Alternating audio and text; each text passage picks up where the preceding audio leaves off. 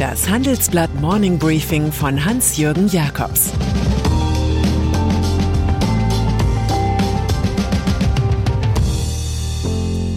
Guten Morgen allerseits. Heute ist Montag, der 25. Oktober, und das sind heute unsere Themen. Streit um Klimakanzler Scholz. Bill Gates will nicht in den Weltraum. Netflix macht Produzenten reich. Klima. Wir gehen in die Woche vor der Weltklimakonferenz, die am nächsten Sonntag in Glasgow beginnt. Eine Fülle von Statements hierzu werden zu lesen, zu hören und zu sehen sein. Den Anfang macht bei uns die heimische Industrie. Es bestehe die Gefahr, dass sich EU und Deutschland so weit vom Rest der Welt entfernen, dass die industrielle Wettbewerbsfähigkeit massiv beeinträchtigt wird, warnt BASF-Chef Martin Brudermüller in unserer Titelgeschichte. Nationale Sonderwege helfen nicht, assistiert Evonik-Chef Christian Kuhlmann. Und der Kölner Verhaltensökonom Axel Ockenfels kritisiert die EU noch aus einem anderen Grund. Wenn man auf die nächste Weltklimakonferenz fährt und dort erklärt, dass die Klimaziele unabhängig vom Verhalten anderer Länder bereits feststehen, gibt man Verhandlungsmacht aus der Hand. Und er sagt, Klimaziele senken keine Emissionen. Allerdings ist der Begriff Klimaclub so schillernd wie unbestimmt, und wenn der Club dann von Anfang an die ganze Welt umfassen soll, könnte es sehr lange mit einem effizienten Umweltschutz dauern. Grüne. Ungeachtet der Kritik aus der Industrie ist Robert Habeck überzeugt, wenn Olaf Scholz zum Kanzler gewählt wird, wird er Klimakanzler sein, auch weil wir in der Regierung sind. Das sagte der Co-Chef der Grünen gestern Abend bei Anne Will und der belobigte noch Vizekanzler, vielleicht bald Vollkanzler, lobte in der ARD die Vorbildfunktion Deutschlands im Kampf gegen den Klimawandel, als er sagte, es gibt hier die nötige Wirtschaftskraft und wissenschaftliche Leistungsfähigkeit, um nötige Technologien zu entwickeln. Man müsse die Ausbauziele erreichen, so wolle die Autoindustrie für die Elektromobilität den Bau von 2000 Ladepunkten pro Woche, aktuell aber komme man auf diese Zahl nicht einmal im Monat. Habeck übrigens bestätigte, dass es beim Thema Finanzen keine Dynamik gebe.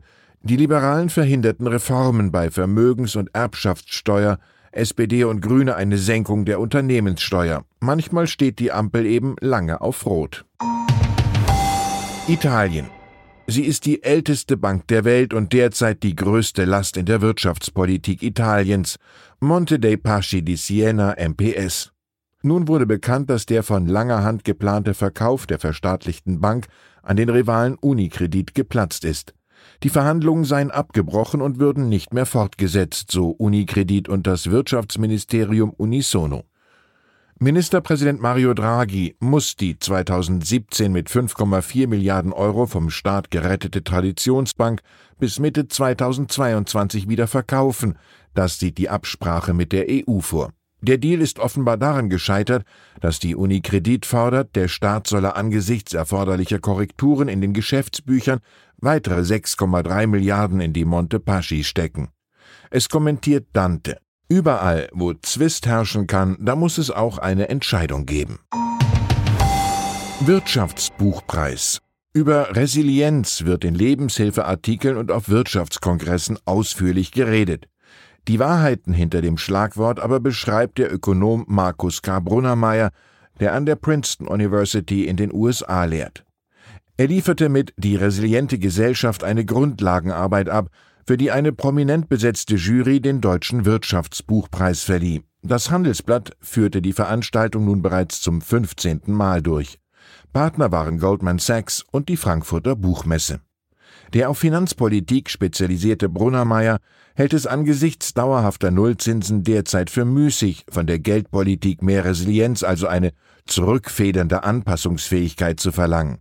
Der Spielraum läge jetzt bei der Fiskalpolitik, allerdings könnten Niedrigzinsen kein Dauerzustand sein, erklärt er. Jetzt müsste die Politik versuchen, die Schulden zurückzufahren und neue Reserven für den nächsten Schock zu schaffen. Nur dann ist man resilienter. Brunnermeier fügt auch noch den Wunsch an, die Europäische Zentralbank solle wieder ein bisschen mehr wie die Deutsche Bundesbank sein. Bill Gates. Auch einen Sonderpreis für das beste Unternehmerbuch des Jahres verlieh die Jury an Wie wir die Klimakatastrophe verhindern von Bill Gates. Die Laudatio hielt die Unternehmerin Verena Pauster, die im Vorjahr diesen Spezialpreis bekommen hatte. In einem Exklusivinterview mit dem Handelsblatt erklärte der Mitgründer von Microsoft, er habe das Buch geschrieben, um das Verständnis dafür zu vergrößern, wie schwierig es sei, das Klimaproblem zu lösen und dass es dennoch möglich ist. Es gehe darum, die Bürger einzubinden. Man brauche ihren Konsum, ihre Wählerstimmen und ihr Verhalten, um vom weltweiten Ausstoß von 51 Milliarden Tonnen CO2 pro Jahr auf Null zu kommen. Von der Neigung der Milliardärskollegen Jeff Bezos, Elon Musk und Richard Branson ins All zu fliegen, hält Bill Gates wenig bis nichts. Er sagt, das Interesse am Weltraum teile ich mit Ihnen nicht. Seine zwei großen Leidenschaften seien vielmehr globale Gesundheitsversorgung und Klimawandel. Journalismus der erste Wirtschaftsbuchpreisträger war im Übrigen im Jahr 2007 Daniel Schäfer, ein gestandener Journalist, der bei der Frankfurter Allgemein, Financial Times, Handelsblatt und Bloomberg gearbeitet hat. In seiner Keynote setzte sich der heutige Partner der Kommunikationsagentur Finsbury Glover Herring mit der Zukunft des Journalismus auseinander. Er entwickelte drei Hauptthesen. Es sind Profis am Werk. Der Journalismus habe sich stark professionalisiert, so gebe es zum Beispiel kaum mehr Einladungsreisen, die zu Gefälligkeitsartikeln führten. Auch zeige moderne Datenanalyse heute, was die Leser wollten.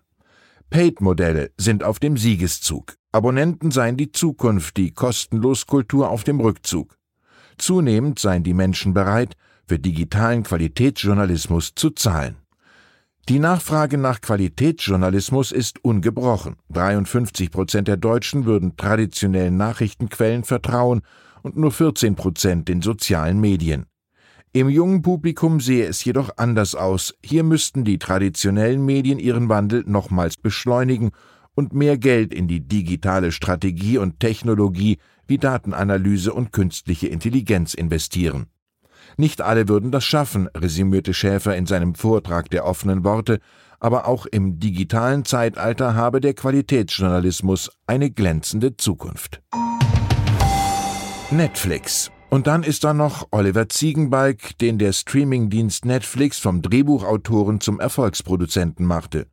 Der Spross einer Mathematikerfamilie, der selbst zunächst Wirtschaftsmathematik studierte, hat die erfolgreiche Kultminiserie The Billion Dollar Code produziert, die Geschichte einiger Berliner Künstler und Nerds, die frühzeitig auf so etwas wie Google Earth kamen, lange bevor es Google überhaupt gab. Deshalb klagten sie gegen den US-Konzern. Der Fall beruht auf einer wahren Begebenheit, wurde aber genretypisch aufgehübscht. Ziegenbalg freut sich über sein Multimillionenbudget.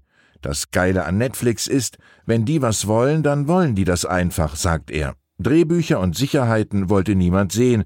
Die Amerikaner hätten einfach erklärt, hier ist das Geld, wir glauben euch, dass ihr das hinbekommt. So ist Ziegenbalg, der zuvor unter anderem den Kinofilm 25 Stundenkilometer abgeliefert hat, auf einmal zum Herren über dicke Budgets geworden. Wir enden damit Jean de La Fontaine, dem Dichter der Fabeln. Mit den Flügeln der Zeit fliegt die Traurigkeit davon. Ich wünsche Ihnen einen fabelhaften Start in die Woche, der Flügel verleiht. Es grüßt Sie herzlich Ihr Hans-Jürgen Jakobs. Das war das Handelsblatt Morning Briefing von Hans-Jürgen Jakobs, gesprochen von Peter Hofmann.